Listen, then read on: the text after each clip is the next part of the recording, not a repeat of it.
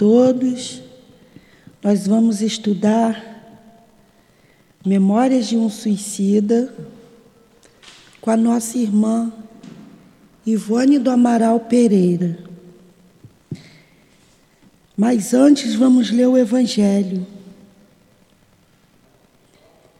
Capítulo 5: Bem-aventurados aflitos. O item 18. Bem e mal sofrer. Quando Cristo disse: Bem-aventurados aflitos, o reino dos céus lhe pertence, ele não se referia aos sofredores em geral, pois todos os que estão na terra sofrem quer estejam sobre um trono ou na miséria. Porém, poucos sabem sofrer, poucos compreendem que só as provas bem toleradas podem produzi-los ao reino de Deus. Não é produzir, é conduzi-lo, tá, gente? Eu estou sem óculos. Conduzi-lo ao reino de Deus. O desânimo é um erro. Deus os recusa consolações se vos falta coragem. A prece é um sustentáculo para a alma, mas não é suficiente. É preciso que ela seja apoiada sobre uma fé viva na vontade de Deus. Muitas vezes vos foi foi dito que ele não envia um fardo pesado para ombros frágeis. O fardo é proporcional às forças, como como recompensa é como a recompensa é proporcional à resignação e à coragem. A grandiosa.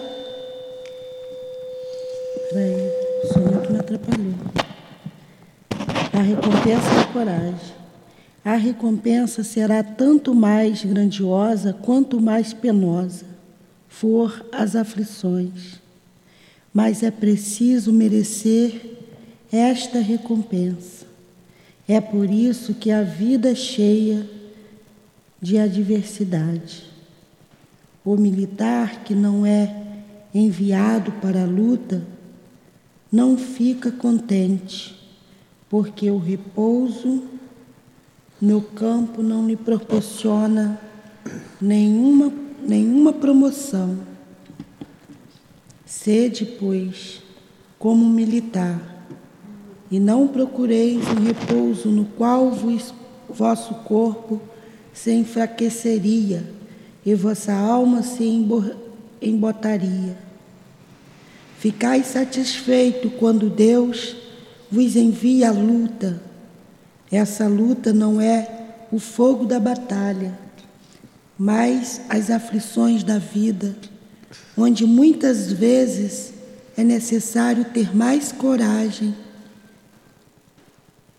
que ter mais coragem que em um sangre, sangrento combate, porque aquele que permanece firme diante do inimigo cederá sobre a pressão de um sofrimento moral. O homem não tem recompensa por essa espécie de coragem, mas Deus lhe reserva os louros da vitória um lugar glorioso. Quando vos chega um motivo de dor ou de contrariedade, esforçai-vos para superá-lo. E quando chegardes a dominar os, os impulsos da impaciência, da cólera ou do desespero, dizei com uma justa satisfação: eu fui o mais forte. Bem-aventurados aflitos, Pode, portanto, ser assim traduzido: Bem-aventurados aqueles que têm o ensejo de provar sua fé, sua firmeza, sua perseverança e, suas, e sua submissão à vontade de Deus, pois eles terão setuplicada a alegria que lhes falta na terra, e após o trabalho virá o repouso. Faz a prece. Deus, estamos aqui para agradecer esse amanhecer e aos estudos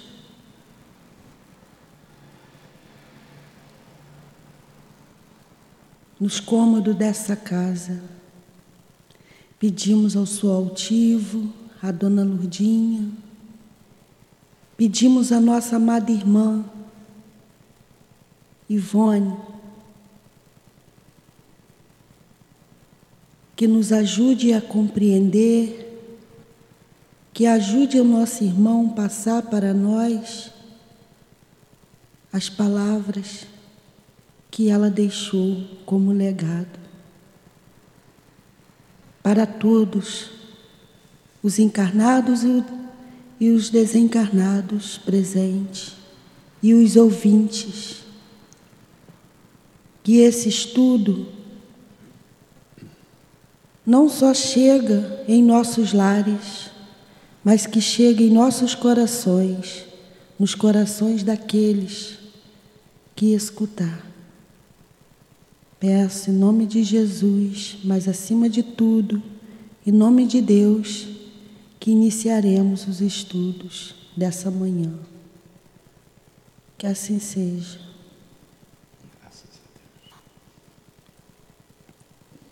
Em nome do amor, do nosso amor, iniciamos então os estudos da manhã de hoje. Que assim seja.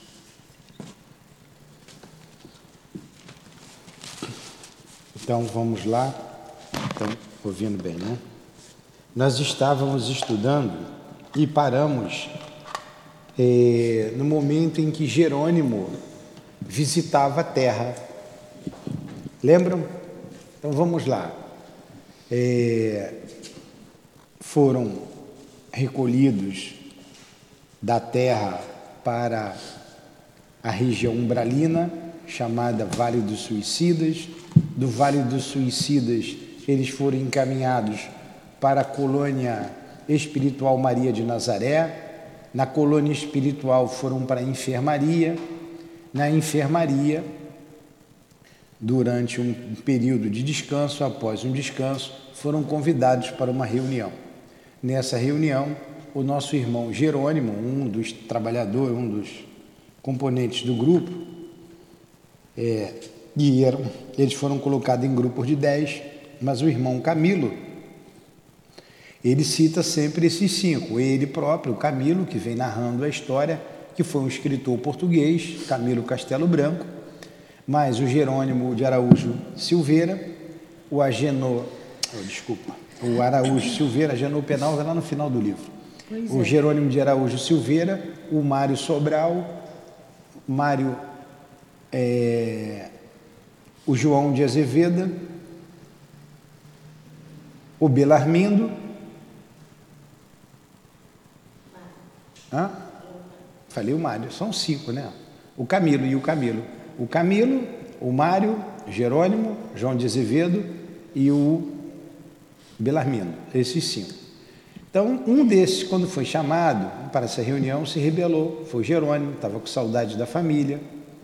Ele desceu ele pediu para vir à terra porque ele queria ver a família e não aguentava mais de saudade.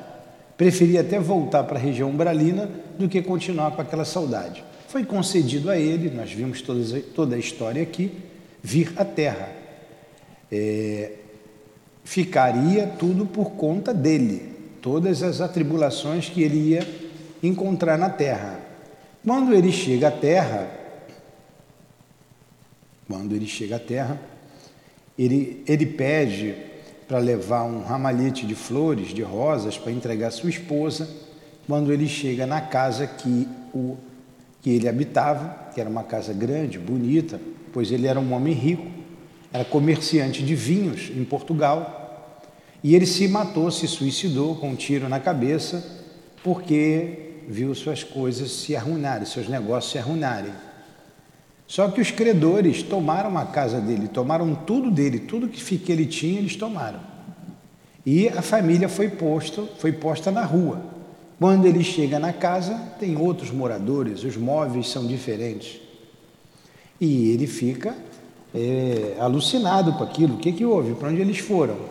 E espíritos que estavam do lado de fora, debochados, vendo aquela situação, disseram: Ah, você você os abandonou e sua mulher e sua filha estão lá no cais a vender peixes e fretes. Eles vão, ele, ele não acredita, ele quer ir até o cais, embora ele fosse aconselhado a voltar para a colônia, porque ele foi com alguns espíritos que dava segurança a ele. Quando ele chega no cais, antes de ir para o cais, ele disse seu filho está preso. Ele vai ao cais, encontra realmente lá a mulher, discutindo com a filha. É, a filha era uma peixeira e também se vendia, discutindo por causa de dinheiro. Ele fica muito triste com aquela situação, tenta intervir, não consegue, quer ir embora. É, aí os espíritos tiram ele daquela situação, pede para ele retornar, ele não quer retornar, ele quer ver o filho ele chega no filho, o filho está preso, ele não acreditava, o filho estava preso. E ali, quando ele começa a ouvir, porque o filho sente a presença dele e começa a narrar tudo o que aconteceu com ele. E quando ele começa a ouvir aquela história do filho, ele fica muito comovido, ele quer ajudar o filho. Aí o filho é isolado pelos benfeitores ali presentes, ele é apartado novamente. Foi aí que a gente parou, não é? Porque a vibração dele podia induzir o filho ao suicídio. Mas um detalhe também muito importante na história foi quando ele chegou na casa dele e viu a folhinha, o que marcava a folhinha, a data que marcava na folhinha. Já havia 13 anos que ele tinha morrido. É, qual é a página que nós estamos? 112? 101?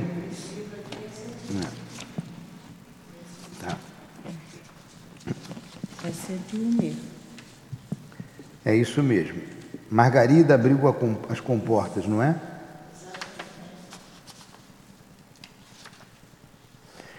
é ele, ele, quando viu a, a folhinha, leu o dia em que ele chegou lá. Era o dia 6 de novembro de 1903.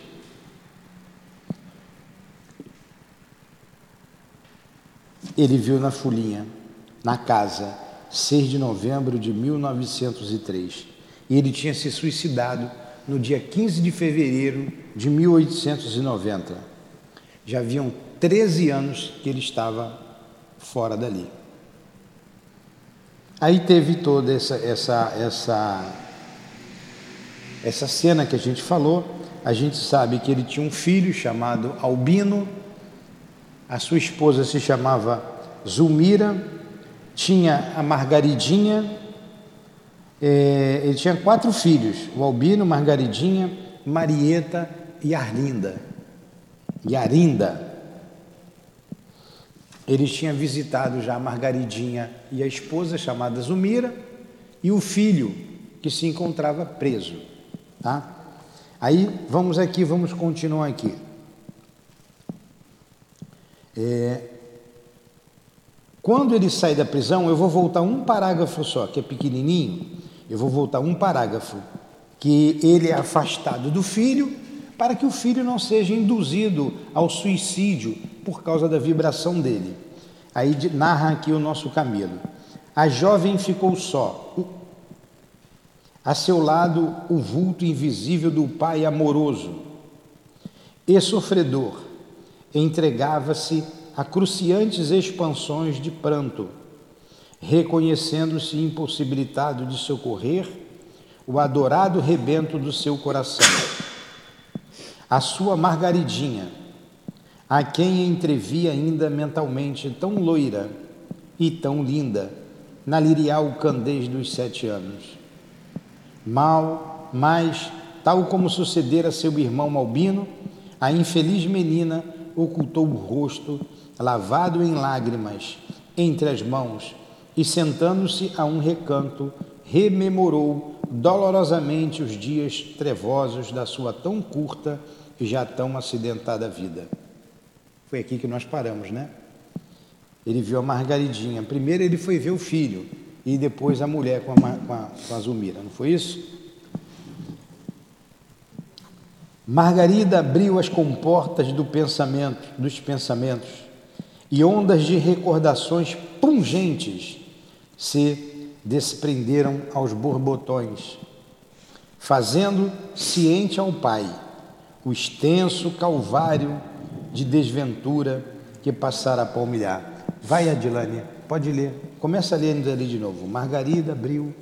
Eu vou ler, mas eu estou sem óculos. Margarida abriu as comportas dos pensamentos e ondas de recordações pungentes se desprenderam aos borboi, bortões, borbotões, fazendo os clientes ao Pai o extenso calvário de desventuras que passara parte a palmilhar. a palmilhar desde o dia nefasto em que ele se tornara réu perante a providência, furtando-se ao dever de viver, a fim de protegê-la, tornando a mulher honesta e útil à, à sociedade, à família e a Deus.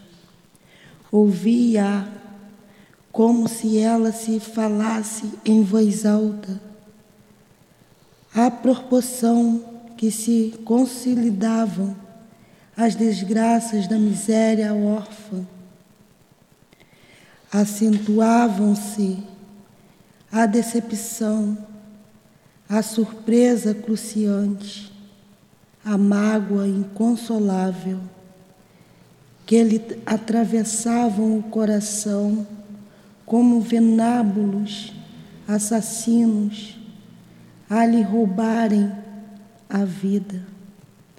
Caía de joelhos aos pés de sua desventurada caçula, as mãos cruzadas e súplices, enquanto jorrava o planto convulsamente, convulsamente de sua alma, de precito e tremores trama, traumáticos sacudiam-lhe a configuração astral, como se estranhas sessões pudessem subitamente atingi-lo. E foi nessa humilhada posição de culpa que o pupilo da legião excelsa recebeu o supremo castigo que as consequências do seu ominoso e selvagem gesto de suicídio poderiam infligir à sua consciência. Eis o resumo acerbo do drama vivido por Margarida Silveira, tão comum nas sociedades odiernas, nas quais diariamente pais inconscientes desertam da, da responsabilidade sagrada de guia das famílias, das famílias nas quais mães vaidosas e levianas, destituídas da aureola, da aureola sublime. Vai aí.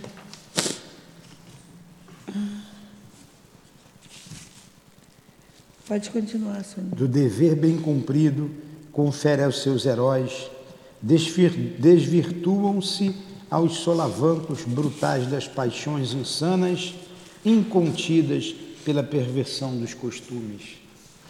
Então, a dona Ivone, aqui o nosso Camilo, está narrando a situação que o suicídio do pai eh, agravou. E ela Hã? Ela fala que naquela época muitos pais faziam isso. Aquilo ali foi um exemplo. Um exemplo de pais é. né, que abandonam o lar. Mas hoje ainda muitos pais abandonam o lar e não cuidam, não, não, não educam os filhos. E foi fruto. Hoje, hoje eles não se suicidam, eles. É, vão embora e largam os filhos para trás. Filho trás. Como a gente tem visto aí muitos aqui, muitos casos vindo aqui. É. Triste, né? Agora imagine ali o, o, o Jerônimo como não ficou. Hum. É, foi dito a ele, não vá, não vai, mas eu quero. Tudo bem, se insistiu, poderia se preparar, esperar. Quem sabe que a gente lá na frente, a gente vai saber de notícias novamente da Margaridinha, do Albino, da Zulmira e das outras duas irmãs. Nós vamos saber. É, os espíritos são tão bons, tão bons, que vão ajudá-los e eles vão sair dessa situação. Todos eles irão sair. Lá na frente nós veremos isso. Agora, eles tinham provas a passar. O Jerônimo precipitou e de uma pior, da pior maneira possível, né? Vai lá, tornando-se órfã. Tornando-se órfã de pai aos sete anos, a loira e linda Margaridinha, frágil e delicada como lírios florescentes, criara-se na miséria, entre revoltas e incompreensões, justa junto, à mãe, que, habituada a inco a imoderação de insidioso orgulho, como ao imperativo de vaidades funestas, nunca se resignara à decadência financeira e social que a surpreendera com o trágico desaparecimento do marido. Zumira prostituirá-se. Prostituíra-se. Zumira prostituíra-se. Esperando em vão reaver antigo fagígio por essa forma culposa e, condenável. Então, a Zulmira se entregou à prostituição, querendo rever o fastígio, quer dizer, a riqueza. A riqueza. O, né? o, a, a, a, os momentos que ela tinha de, de prazeres, né? de, de, de, de bens materiais. Então passou a se prostituir de uma maneira culposa e condenável, e obrigando a filha a fazer o mesmo. A menina tinha sete anos, já estava com vinte, e que dor, hein? Que dor, quanta dor porque ela nunca foi resignada, nunca foi resignada. Arrastar a filha inexperiente para a lama de que se contaminara. Ó, ainda levou a menininha. Sabe o que é prostituir uma criança? A gente vê muito hoje aí, aqui mesmo, a gente já teve casos né, em nossa casa, a menina com, com 12 anos já estava na prostituição há algum tempo já, desde os oito. Infelizmente, a gente não teve mais notícia. Tentamos o que foi possível, né? Indefesa e desconhecedora das insídias brutais dos ambientes e hábitos viciados que a corvejavam. Corvejavam vem de corvo, né? Eles corvos corvejavam.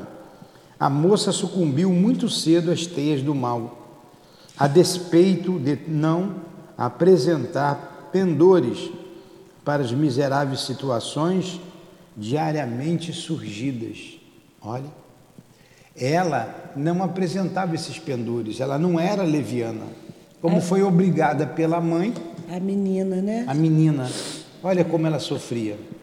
Tadinha. Quanto só? A decadência chegou cedo, como cedo havia chegado a queda desonrosa.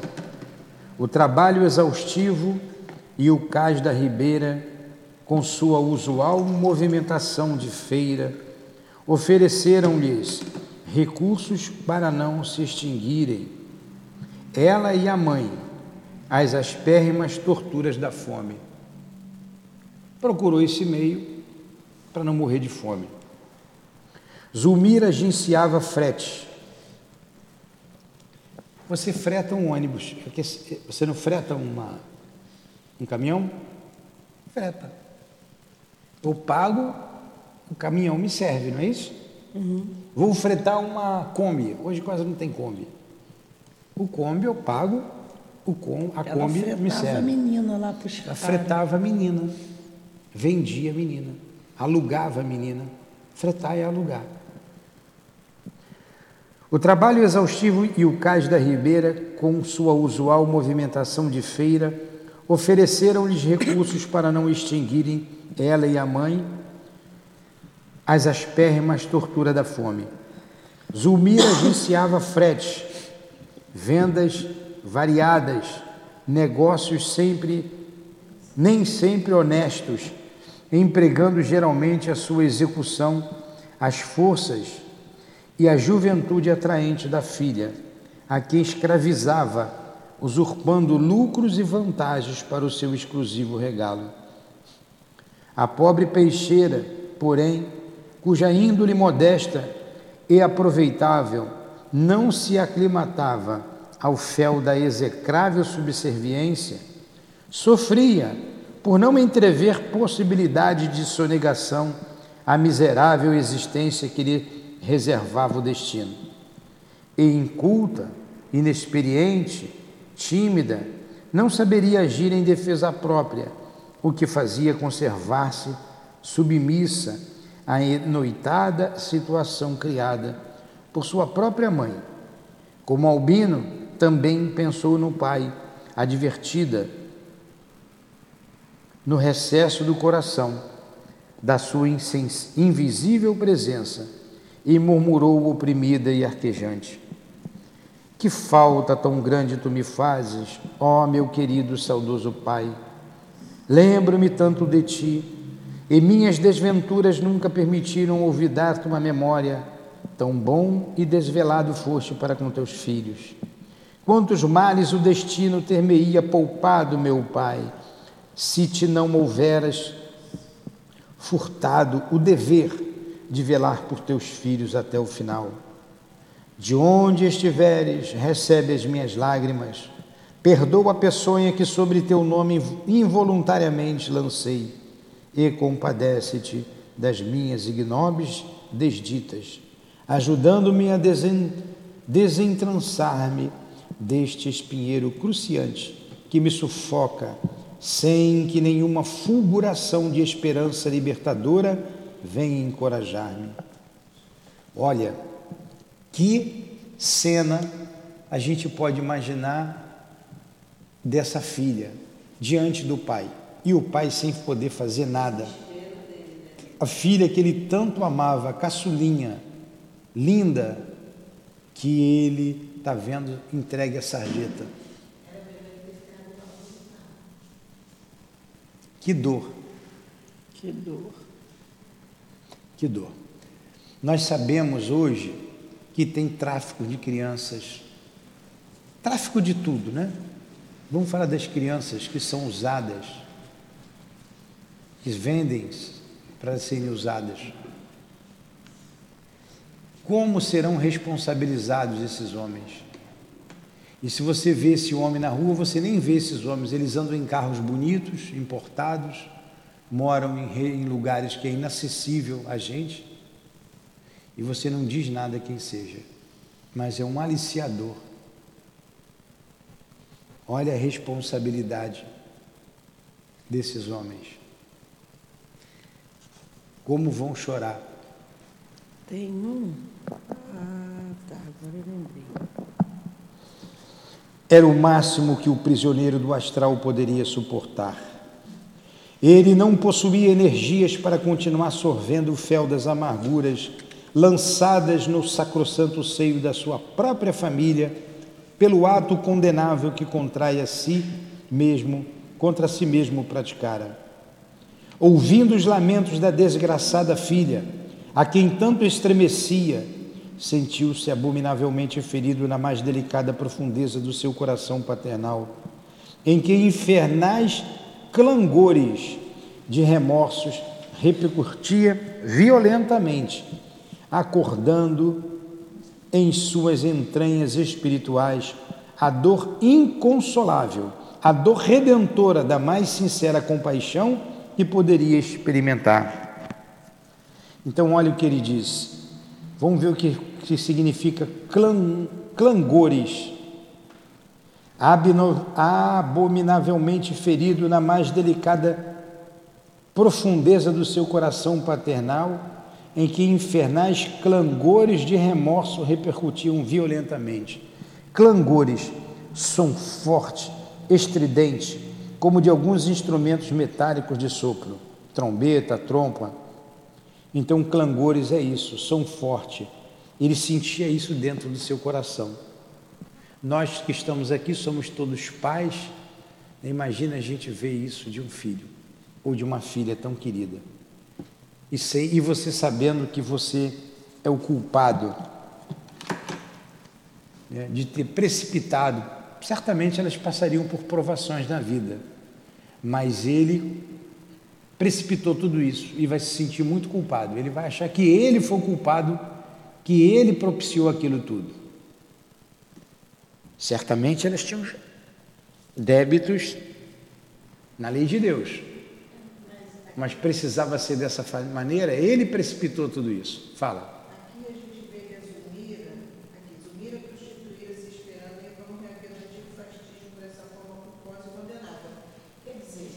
Dá um microfone para ela, Nixon. Ela já tinha essa tendência, porque ela podia procurar outro tipo de. Sim, ela. É. A, a Mônica está falando que a, se a Zumira já tinha essa tendência, porque ela foi se prostituir é, poderia ter outras maneiras de se trabalhar. Sim, ela poderia escolher, isso era do caráter dela. É, já devia ter aquilo ali, devia ser muito bonita, uma mulher muito bonita, e achou que ia ser fácil. Só que ela foi para um lugar, um lugar sujo, no mundo, no cais, ainda levou a filha, e não foi, não foi fácil. Não foi fácil. É, dizem assim, essa é uma mulher de vida fácil. Antigamente falava isso, né? mulher de vida fácil. Não tem nada de fácil, que é isso. E nós tivemos um trabalho aqui durante um ano, durante um ano. Não deu para continuar, tivemos que parar um momento para retornar depois, iremos retornar, estamos aguardando orientação do plano espiritual porque nós não estávamos suportando tanta dor, precisava descansar um pouco. Tanta dor. Um trabalho que fizemos junto à prostituição, aqui pertinho na praia. E ouvimos de tudo.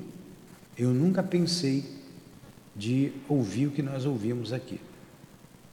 O crime, o baixo, baixo nível baixo, como é que chama? O, a, é, a escória da sociedade. Ali está a escória. Atrás daquela venda do corpo ali existe tráfico de drogas, existe crimes, existe uma porção de coisas. Uma porção de situações dificílimas.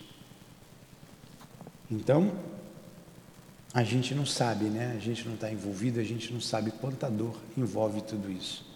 Então imagine para um pai ver essa situação. Tivemos notícias de que duas ou três meninas e um rapaz se afastaram daquilo ali com o trabalho aqui da casa. Eles vieram aqui, né? ninguém sabe quem é, somente eu e a Dilane aqui. Retornaram, uma menina casou, está vivendo direitinho. Precisava só de um apoio, de um carinho, de uma mão. E ela entender aquela situação. Então, isso existe até hoje. Desesperando-se na impossibilidade de prestar à filhinha infeliz socorro imediato, de falar-lhe ao menos, insuflando ânimo à sua alma, com consolo da sua presença, ou aconselhando-a, Jerônimo avolumou o padrão dos desatentos, desculpem, Jerônimo avolumou o padrão dos desatinos, que lhe eram comuns, e entregou-se à alucinação, completamente influenciado pela loucura da inconformidade. Olha, ficou alucinado, ficou louco, inconformado com aquela situação.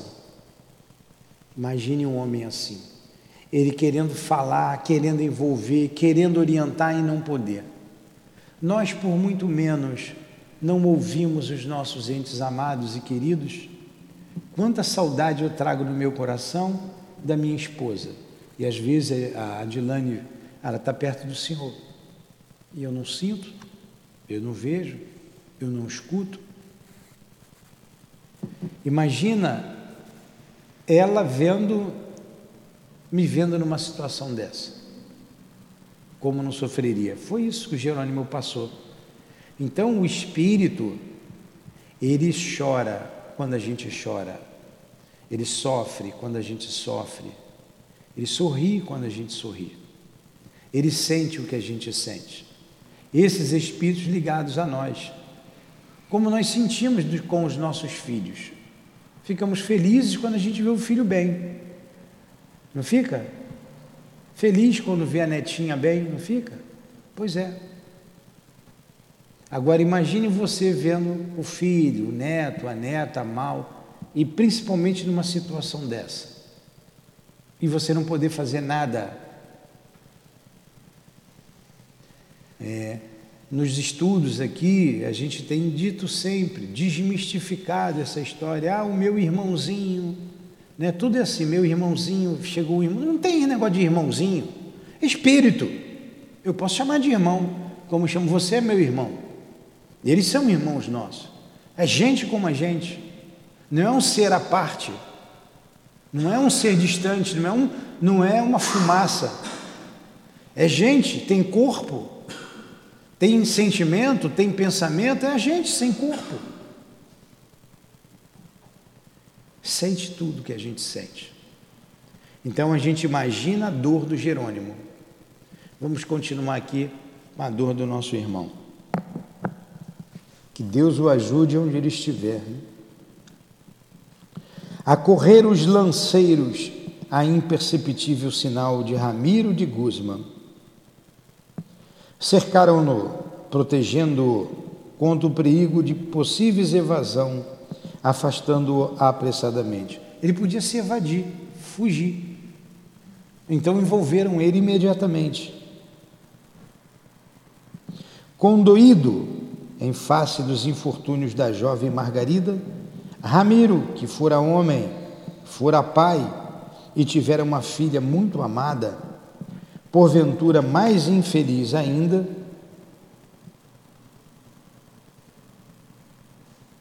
aproximou-se carinhosamente e, pousando em sua fronte as mãos protetoras, transmitiu-lhe ao ser suaves e flúvios magnéticos, confortativos e encorajadores.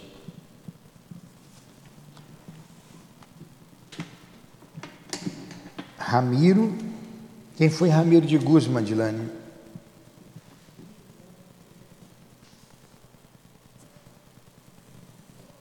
Ramiro de Guzman foi o nosso Charles, Charles, não é? Ramiro, que fora homem, fora pai e tivera uma filha muito amada. Quem era essa filha muito amada de Ramiro, Dilane? Dona Ivone. A Dona Ivone. Ramiro de Guzman foi o Charles, era o Charles, pai da Dona Ivone. É, quando a gente lê, vocês, é um livro pouco conhecido, nós já pedimos aqui. É, não tem, quando vir, não tem. Não tem. É, Leila, a filha de Charles. Então, Leila foi uma encarnação anterior à da Dona Ivone. A gente tem aquela tríade nas Voragens do Pecado, o Cavaleiro de Noé e o Drama da Bretanha. Ali vem falando dela. Então, entre essa última e Ivone, teve mais uma encarnação, em que ela se chamava Leila e ela viveu na França, França e Portugal. O pai dela é, tinha, era rico, era médico, tinha um hospital e trabalhava nesse hospital dedicando-se à, à caridade. Ele não cobrava lá pelo que ele fazia. Ele era muito rico, ele tinha um castelo. Ah, então uma pergunta no Facebook. Quando o próprio pai é o aliciador ou o instrumento da lei? Uma pergunta de uma ouvinte no Facebook. Quando o próprio pai é um aliciador e se torna ali um instrumento da lei. Olha, é triste isso. É triste e a gente sabe que não é incomum não é incomum. Não é Dói. É Dói. Esses corações que sofrem esse tipo de é, agressão, essa violência, só elas sabem o que sofrem. Por mais que elas passam, a gente não sabe aquilatar, a gente não consegue aquilatar a dor moral, a dor moral que essa pessoa passa. Certamente esse, esse pai, ele responderá por isso. Certamente ele responderá por isso. É, são histórias tristes. Padrastos, muitas vezes a mãe casa-se novamente, coloca um, um estranho para, para seus filhos dentro de casa e esse estranho abusa das crianças. A gente tem ouvido muito isso. Triste. É. Agora, um, é, a, a Mônica está dizendo o padrasto é um estranho, mas não deixa, o pai não, mas não, a violência é a mesma. A violência, para aquele que sofre a violência, é a mesma. Muito triste. É, muito triste. Certamente passará por isso um dia. Vamos continuar aqui. Essas pessoas precisam pedir forças a Deus, forças. A gente, no outro um dia desse, também recebemos aqui já uma pessoa com bastante idade, já com seus 40 anos por aí, sofrendo ainda o trauma de uma violência na infância. Chorava muito. Então a gente sabe que marca, que marca muito, machuca muito. Que Jesus se compadeça dessas pessoas, os que sofrem e os que fazem sofrer. Jesus, na cruz, ele virou-se e disse assim para Deus, né? Senhor, quase na hora de morrer. A última palavra de Jesus, a última frase de Jesus foi aquela: Pai, em teus braços entrego minha alma, né? o meu espírito, não é isso? Pai, em teus braços entrego o meu espírito. E ele expirou. Mas antes ele disse uma outra frase que repetimos toda hora: Pai, perdoa-lhes, porque eles não sabem o que fazem. Então, quando, quando Jesus diz isso para aqueles homens brutos, brutalizados, estavam rindo, indiferentes à dor alheia, completamente indiferentes. Aqueles que o condenavam por interesses mesquinhos, Interesses mesquinhos, interesse de dinheiro, financeiro, poder. Aqueles que caluniaram, caluniaram, irritaram, irritadiços, gritando no meio da turba para condenar, solte Barrabás. Eu vou abrir um parênteses aqui, vocês vão ver lá no final do livro, o Camilo foi um deles. O Camilo estava lá no meio da turba. E ele diz assim: Eu estava lá, eu tinha raiva de tudo, eu tinha raiva até de mim. Mas vamos fechar o parênteses, nós vamos ver isso no final do livro. Então, quando Jesus fala, eles não sabem o que fazem porque eles não sabiam que iam responder por tudo aquilo. Todos eles responderiam. Um pensamento, um pensamento, a gente responde. Um pensamento contrário ao amor, a gente responde. E quando a gente fala, quando Jesus recomenda, vigiai e orai, vigiai o pensamento, que você vai responder até pelos seus pensamentos. Conhecemos uma senhora que ela abriu uma casa espírita e conversando com o altivo, ela disse, ela disse se lembrar, e o altivo sabia disso, plenamente quem era ela na época do Cristo. Olha, dois mil anos se passaram, estava na mente dela ainda. Isso então não paro de trabalhar. Ela estava numa festa, dizia ela, na casa dela, no terraço da casa. Quando na rua dela, um burburinho danado, um burburinho danado. E ela vai e pergunta: que trabalho, que, que gritaria é essa a, que está atrapalhando a minha festa? Que tumulto é esse que está atrapalhando a minha festa? Aí um disse para ela assim: Ah, é mais um condenado que está passando. Ela olhou pelo terraço, olhou, ah, é mais um condenado que está passando. E voltou para a festa. Esse condenado era Jesus. Esse condenado era Jesus.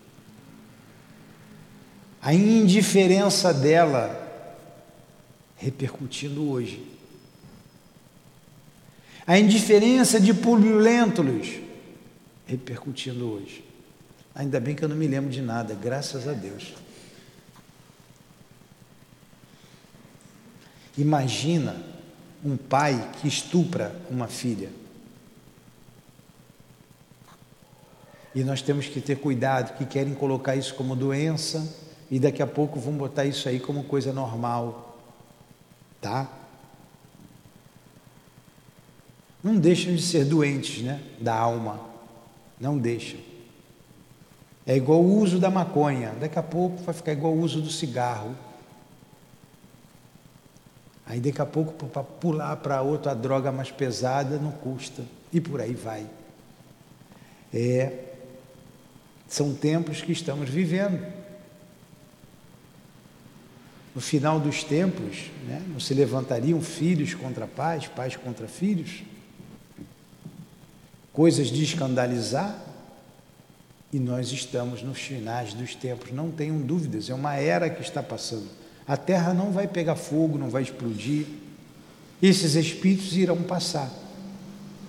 E a terra terá será uma morada de mais tranquilidade, de mais amor, de mais paz. Quando a gente ouve isso, dói, dói. Mas pelo menos não fomos nós que fizemos, né? Já não fazemos isso. Já não fazemos mais isso. É um momento difícil. Momentos difíceis. Nós vamos prosseguir aqui. Então, a correr os lanceiros, Ramiro que fora homem, fora pai, então Ramiro de Guzman era o Charles Alguma coisa que a gente puder falar aqui, a gente vai falando para vocês. Ramiro de Guzman fora homem, pai e tivera uma filha muito amada, porventura mais infeliz ainda. Aproximou-se carinhosamente e, pousando em sua fronte as mãos protetoras, transmitiu-lhe ao ser suaves eflúvios magnéticos, confortativos e encorajadores. Margaridinha procurou o leito e adormeceu profundamente sob a bênção paternal do servo de Maria. Então Charles é um servo de Maria. Enquanto o suicida, debatendo-se entre o choro e o ranger de dentes, suplicou que o deixassem socorrer de qualquer modo a filha ignóbil e ultrajada. E o Jerônimo queria, eu quero socorrer a minha filha, deixa eu ir para lá. Ele tinha condições de fazer isso? Nenhuma. Dominando-o, entretanto, com energia, a fim de que por um momento procurasse raciocinar, retorquiu o paciente guia. Basta de desatinos, irmão Jerônimo. Atingiste o máximo do, da desobediência e voluntariedade que nossa tolerância poderia aceitar.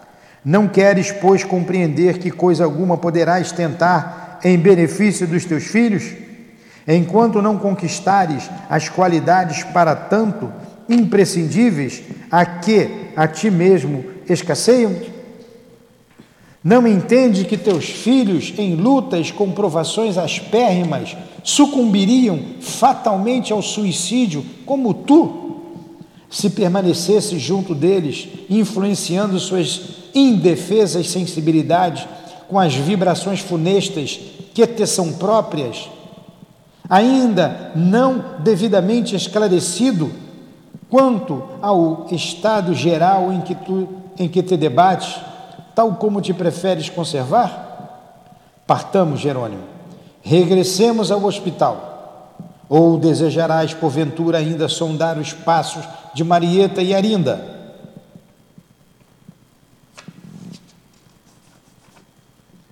Chocando-se como que sob a ação de forças renovadoras, o precito é o condenado, né?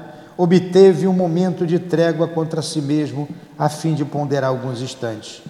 Sacudiu as desesperadoras alucinações que lhe cegavam o raciocínio e respondeu resoluto: Oh, não, não, meu bom amigo, basta, não posso mais. Meus pobres filhos, a que abismo vos arrojei, eu mesmo que tanto vos amei. Perdão, irmão Teócrito, agora compreendo. Perdão, Teócrito. E de nossa enfermaria, vimos que retornavam com as mesmas precauções. Jerônimo não voltou a fazer parte do nosso grupo. Que história triste. Ele fez, ele saiu do grupo, né? É, ele não fez mais parte do grupo dos cinco. Lembram que eram cinco? Jerônimo, Mário Sobral, Camilo, ficou para trás. Belarmindo e João de Azevedo. Ele saiu. Ele foi para o isolamento. Não lembra aqui da aula passada? Sim. É porque eu estou estudando hoje e na, no outro dia também. Aí confunde a história. Ele vai para o isolamento. Lá na frente a gente vai ter notícia dele de novo. Lá na frente a gente vai ter notícia do Jerônimo. Lá na frente a gente vai ter notícia da família dele. O que aconteceu com Margaridinha. O que aconteceu com com Arinda e a outra menina e o que aconteceu com o menino. Todos vão ter um final, um final feliz, tanto quanto comporta aqui na Terra. Gostaram? Doloroso, né? Então falta ainda um bom tempo, mas desde já as nossas preces ao irmão Jerônimo, onde quer que ele se encontre, ele receba o nosso carinho, a nossa vibração o pedido a Jesus que o conforte, que, o, que conforte a sua família, os seus filhos e a sua esposa, onde quer que eles se encontrem, encarnados ou desencarnados. Que Jesus os ajude. Aliás, que Jesus ajude a todos esses personagens, todos os que estão aqui. O Belarmindo, João de Azevedo, o Mário Sobral, o nosso Camilo e sempre também a nossa Ivone, já recuperada hoje, mas que passou por todas essas dores. Que Jesus tenha misericórdia de todos. Então vamos continuar. História triste, né? Tivemos que parar um pouquinho para a gente não se emocionar mais ainda. Alguma pergunta? Acabou agora é o Evangelho. Não, não acabou não. Acabou, já tem uma hora. O suicídio não resolve problema algum. Ainda temos muito tempo. O suicídio não resolve problema algum. Não resolveu nem a dívida dele, a dívida que ele deixou na terra. É verdade, vai dar, criar mais dívida. Até a dívida dele da terra ele vai ter que ressarcir depois, voltar para pagar, porque alguém pagou por ele. E quem pagou por ele foi a família. Então ele se matou, estou devendo muito, não quero passar por vergonha, não tem como pagar, não quero perder tudo. Ele se matou. Mas a dívida ficou. E tudo que ele deixou no meio do caminho, ele vai ter que voltar, retomar, continuar, pagar quem ele deve, pagar tudo que deve. Quanto tempo isso vai levar? Olha, estacionado aí. Se matou. Primeira coisa, não morreu. A decepção. Decepção, porque não existe a morte. Primeira coisa é isso. Segundo, arrependimento. Todos se arrependem. Por que fiz isso? Não resolveu nada. Continua com o mesmo pensamento, com o mesmo sentimento. Porque somos nós. É o ser humano. Continua pensando. Saudade.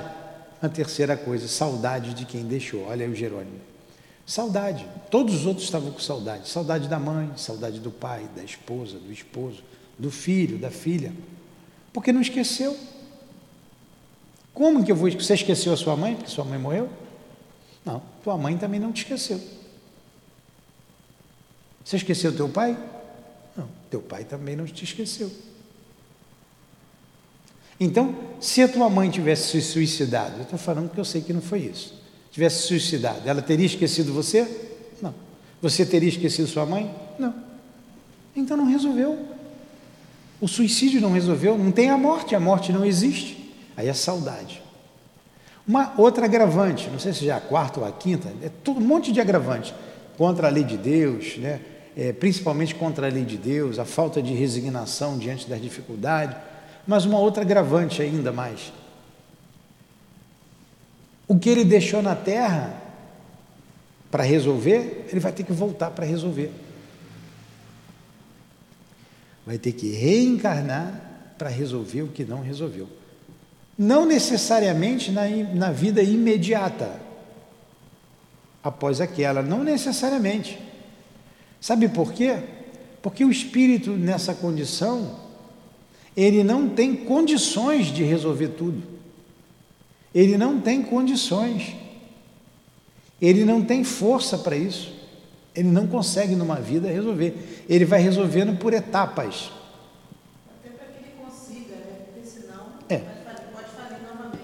Aí você imagina, o espírito, ele vem numa trajetória evolutiva, de crescimento, né, de progresso, ele vem. Aqui ele para, ele interrompe essa trajetória de progresso com um suicídio. Ele parou aqui. Ele só vai continuar essa trajetória, né, que é a lei circular, depois que ele resolver esses problemas. Ele tem que resolver esses problemas aqui. Olha quanto tempo ele estaciona. E o grupo em que ele estava inserido, de espíritos, sofrem com isso, que gostam dele, mas eles continuam na sua trajetória evolutiva, que pertence a todos nós, a trajetória de progresso.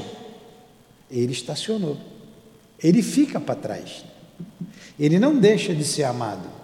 Mas os outros não podem deixar de progredir por causa dele. Não pode.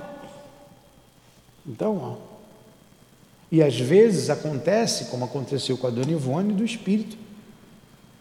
Ah, mas a lei, ela é tão bondosa, Deus é tão bom, que nos dá a oportunidade da gente dar um salto. Mas tem que ter muita vontade para isso, tem que estar firme. Como fez Dona Ivone. E quão sagrado é a mediunidade. Quão sagrada é a mediunidade. O que alavancou o progresso da Dona Ivone foi a mediunidade. Foi o trabalho no bem. Quanta renúncia numa vida! Renunciou a tudo. Ela era rica, riquíssima, belíssima, exímia pianista. Veio sem nada, sem a família, pobre, paupérrima. Não casou. O seu amado estava do outro lado da vida não teve filhos, seu, sua filha estava do outro lado da vida. Não teve o pai que queria, porque seu pai estava do outro lado, ela abandonou todo mundo. Sofreu, chorou, mas venceu, graças a Deus. Por que nós não podemos vencer? Todos podemos vencer. E é ter a vontade firme, cansar de sofrer e resolver ir à frente que a gente vai conseguir. Alguma pergunta? Então, o suicídio não é solução para nada. Para absolutamente nada. Tem muita coisa ainda que envolve o suicídio. Muitas leis, leis físicas. Leis físicas nós vamos ver aqui na frente algumas dessas leis físicas, químicas, biológicas. Cinco, o reconhecimento. O segundo acontecimento que, a par do que acabamos de narrar, impôs-se, marcando etapa decisiva em nossos destinos, teve início no honroso convite que recebemos da diretoria do hospital para assistir a uma reunião acadêmica de estudos e experimentações psíquicas. Como sabemos, Jerônimo negara-se anuir ao convite. E por isso, na tarde daquele mesmo dia em que visitara a família, enquanto nos dirigíamos à sede do departamento a fim de a ela assistir, ele, presa de desolação profunda, de supremo desconforto, solicitava a presença de um sacerdote, pois confessava-se católico romano e seus sentimentos impeliam-no à necessidade de assim se aconselhar a reconfortar-se, a fim de revigorar a fé no poder divino e serenar o coração que como nunca sentia despedaçado, que como nunca sentia despedaçado. Aqueceu o magnânimo orientador do departamento hospitalar, compreendendo que no espírito do ex-mercador português soava o momento do dealbar para o progresso, aqui dado os princípios religiosos que esposava, aos quais se apegava intransigentemente em seu próprio benefício seria prudente que a palavra que mais respeito e confiança lhe inspirasse fosse a mesma que o preparasse para a adaptação à vida espiritual e às suas transformações. Olha que coisa interessante, né? Deixa eu beber uma aguinha.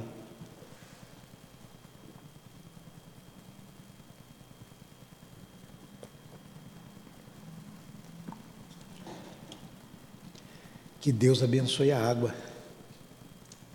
santo remédio para tudo. E todo remédio se faz da água. E sem a água não tem a vida.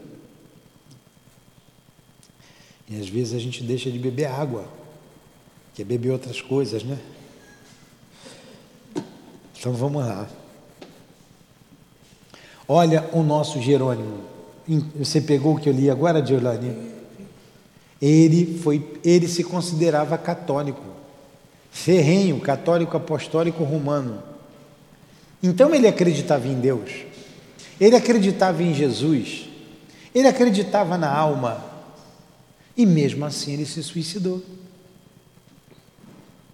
Ele confiava nos padres, por que não fez isso antes? Então fica para nós o ensinamento, viu? E já temos conhecimentos de alguns suicídios de espíritas Confiam em Deus, sabem que. Confia não, se confiasse não teria suicidado. acredita na existência de Deus, acredita em Jesus, acredita na vida após a morte, na comunicabilidade, que nada se acaba com mais profundidade do que as outras religiões. E por que se suicida? Porque o que leva um homem que professa, um ser humano que professa a doutrina espírita a se suicidar?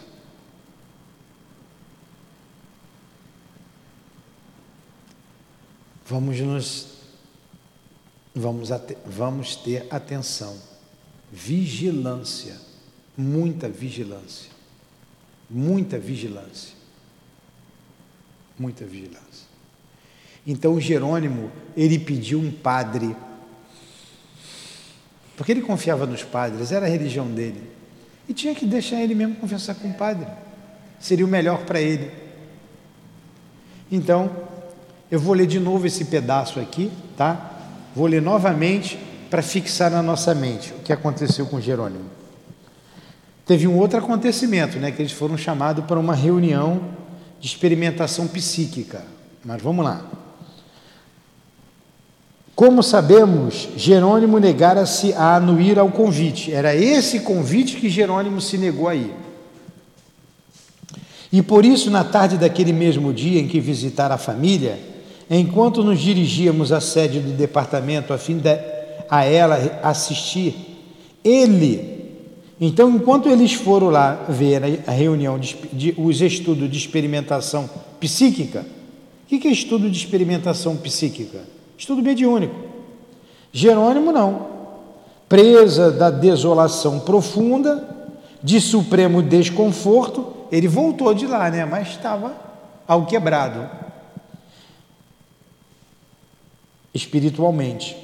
Solicitava a presença de um sacerdote, pois confessava-se católico romano, e seus sentimentos impeliam-no à necessidade de assim se aconselhar e reconfortar-se a fim de revigorar a fé no poder divino e serenar o coração que, como nunca, sentia despedaçado. Aqueceu o magnânimo orientador do departamento hospitalar. Compreendendo que, no espírito do ex-mercador português, suava o momento de dealbar para o progresso e que, dados princípios religiosos que esposava, aos quais se apegava intransigentemente. Olha, ele se apegava intransigentemente ao catolicismo. Ele era intransigente, ele não aceitava mais nada a não ser a religião que ele professou na terra. Em seu próprio benefício, seria prudente que a palavra que mais respeito e confiança lhe inspirasse fosse a mesma que o preparasse para a adaptação à vida espiritual e suas transformações. Então, quem inspirava confiança nele? Um padre, um sacerdote. Então, vamos deixar ele com o sacerdote, que vai melhor prepará-lo para a vida espiritual aqui. Na legião dos servos de Maria, e até mesmo nos serviços da colônia que nos obrigava, existiam espíritos eminentes que, em existências pregressas, haviam envergado a alva sacerdotal, honrando-a de ações enobrecedoras, inspiradas nas fontes fúlgidas dos sacrossantos exemplos do divino pegureiro. O divino pegureiro é Jesus. Então a gente tem, eu não sei se, se estava lá trabalhando, mas a gente sabe que foi um sacerdote, muitos foram padres, né, sacerdote, e que, como ele disse assim, soube honrar as fontes fúlgidas e sacrossantas né, de Jesus. O Antônio de Aquino. Antônio de Aquino, o diretor da nossa obra social, foi um frei. Quem sabe ele não estava lá, não era um desses. Francisco de Assis também não envergou a, a túnica sacerdotal? Hum? É. Mas ele queria um padre. Tem freiras que a gente conhece, né? Que honraram o sacerdócio com muito amor. Irmã Dulce. Então ele queria um desses. No mundo espiritual, a realidade é a realidade, a verdade é a verdade. Ah, mas na Terra não propagava a reencarnação. Mas esses, em outras vidas, a gente sabe que o Charles já foi um hindu. Em outras vidas teve o aprendizado.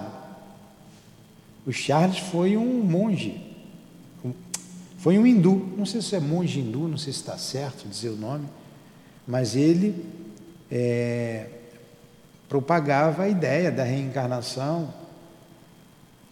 A gente sabe que o nosso querido Baltazar, esse foi o monge. Foi o monge. Vamos lá. Era o diretor do isolamento. Ah, não, continua. Dentre vários que colaboravam nos serviços educativos do Instituto, aqui nós temos reportado, destacava-se o padre Miguel de Santarém, servo de Maria, discípulo respeitoso e humilde das doutrinas sagradas do Alto Covado. Ah, já disse esse nome aqui. A gente vai ver esse padre lá na frente também, Miguel de Santarém. Era o diretor do isolamento. Quando eles forem visitar o isolamento, que lá para frente eles vão ter alta da enfermaria. Eles vão ficar três anos nessa enfermaria no mundo espiritual. Depois eles vão ter alta. Depois da alta, eles vão visitar os diversos departamentos da colônia. Porque não é só a enfermaria, eles estão na enfermaria, mas tem o isolamento, tem a torre, a torre de vigília, tem outros departamentos e eles vão visitando. Quando eles chegarem lá no, no, no nesse isolamento em que o padre é responsável, eles vão perguntar pelo Jerônimo. A gente vai ter notícia do Jerônimo de novo. Era o diretor do isolamento instituição que, como sabemos, anexa ao Hospital Maria de Nazaré, exercia métodos educativos severos. Ó. Lá no mundo espiritual, embora todos acolhidos com muito amor e carinho, tem muita disciplina. E aquele que foge às regras de disciplina são transferidos para outros setores. O isolamento é um deles, onde se exercia métodos severos educativos, mantendo inalteráveis disciplinas, por hospedar em seus domínios apenas individualidades recalcitrantes. O que é recalcitrante? Que teime em fazer, que repete em fazer a coisa errada, né? Prejudicadas por excessivos prejuízos terrenos ou endurecidos nos preconceitos insidiosos e nas mágoas muito ardentes do coração. Esses estavam lá no isolamento. E o chefe do desolamento, o diretor do isolamento, era esse padre, Padre Miguel de Santarém. Devia ser bondoso, porém muito rígido. Muito rígido. Não é, Dilane? Muito rígido mesmo portador de inexcedível, inexcedível paciência ao Padre, virtude do Padre. Inexcedível paciência, exemplo respeitável de humildade, cordura e conformidade, aureolado por súbitos sentimentos de amor aos infelizes e transviados, e tocado de paternal compaixão por quantos espíritos suicidas soubesse existir. Era o conselheiro que convinha, o mentor adequado aos internos do isolamento. Além de sacerdote, era também filósofo profundo, psicólogo e cientista. Havia muito em existências pregressa, em existência pregressa, cursara doutrinas secretas na Índia. Olha aí, foi padre numa existência, mas outra, em outra existência, ele cursou a doutrina secreta, né, que falava da reencarnação, da comunicabilidade, da existência 1. Então, como padre, ele já trouxe na sua bagagem espiritual todo esse conhecimento, todo esse amor. Como aconteceu com Charles. Conquanto depois tivesse outras migrações terrenas, provando sempre as melhores disposições para o desempenho do apostolado cristão. Entre estas, a última fora passada em Portugal, onde recebera o nome acima citado, continuando a usá-lo no além-túmulo, bem assim a qualidade de religioso sincero e público. Então, na última existência, ele tinha sido padre em Portugal o Miguel de Santarém. Mas em existências antes dessa, reencarnou na Índia, foi um iniciado hindu e trazia na sua bagagem todo esse conhecimento. Foi esse, esse é o responsável pelo isolamento e foi esse que foi cuidar do nosso, foi para os cuidados dele o nosso Jerônimo. Irmão Teócrito entregou o penitente Jerônimo a esse obreiro devotado, certo da sua capacidade para resolver problemas de tão espinhosa natureza. E foi assim que, naquela mesma tarde, mandolinhas do crepúsculo acentuavam de névoas pardacentas os jardins nevados dos burgos hospitalares, Jerônimo de Araújo Silveira se transferiu para o isolamento passando aos cuidados protetores de um sacerdote, tal como desejara. Desse dia em diante, perdemos de vista o pobre comparsa de delito. Um ano mais tarde, no entanto, tivemos satisfação de reencontrá-lo.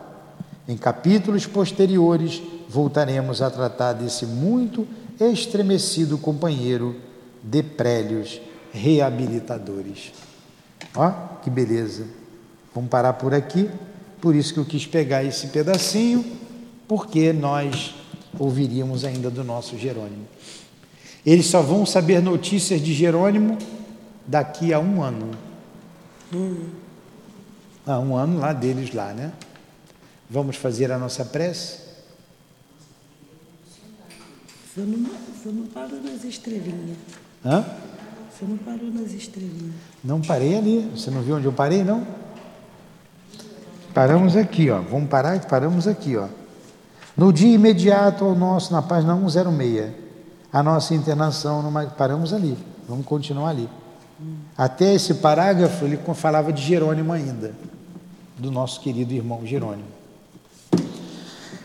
As rosas falam, né?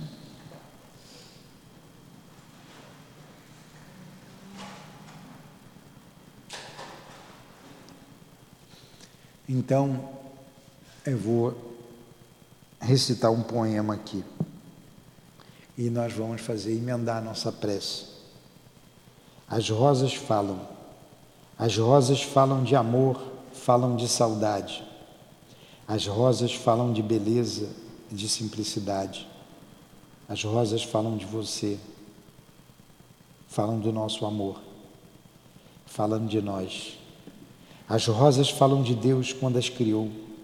Suas pétalas simples no conjunto harmonioso, exalando tão agradável perfume, nos mostram a beleza do Criador como artista do amor. Que seu caminho seja coberto pelas pétalas macias das rosas, orientado pelo seu perfume. As rosas vêm de Deus, passa pelo meu coração para que os entregue a você. Receba-as são suas. Te amo. Que seja dedicado a todos aqueles que amam, que sentem saudades, seja nesta vida ou em outra, do mundo espiritual para cá, de cá para lá. E que esses irmãos que estão em torno de nós, nesse momento de estudo, de em levo espiritual, receba o perfume dessas rosas, que elas sejam espalhadas por todos os presentes, levadas ao mundo espiritual na nossa querida colônia Maria de Nazaré, eivada de amor, do amor de Jesus, do amor pequeno dos nossos corações, como símbolo do belo e da esperança, como esperança e símbolo da beleza que nos aguarda no futuro. O belo nos aguarda, a perfeição e o perfume dessas flores irá um dia fazer parte do nosso ser. Que Deus abençoe a todos e conforte a todos os presentes, a todos nós. Que Deus nos ajude a vencer. Certamente venceremos, mas que essa vitória venha o mais rápido possível, com a força de Deus, com a força do Cristo Jesus, com a força desses espíritos que tanto nos amam. E assim seguiremos sempre em direção a Deus. Tenho esperança sempre alívio, paz a todos. Que seja em nome dos guias desta casa, do nosso altivo, do nosso doutor Erma, do Baltazar, das nossas irmãs queridas, da minha amada Lourdinha. Em nome da Dona Ivone, do Charles, do doutor Bezerra, de Leon Denis, em nome dos personagens desse livro, do nosso Camilo, do Jerônimo, do João, do Mário, do Belarmindo, de todos vocês, que Jesus os abençoe. Em nome de Maria Santíssima, do Cristo Jesus, o nosso mestre e guia maior, mas acima de tudo, em nome de Deus, damos por encerrado os estudos em torno do livro Memória de um Suicida da manhã de hoje. Que assim seja. Graças a Deus.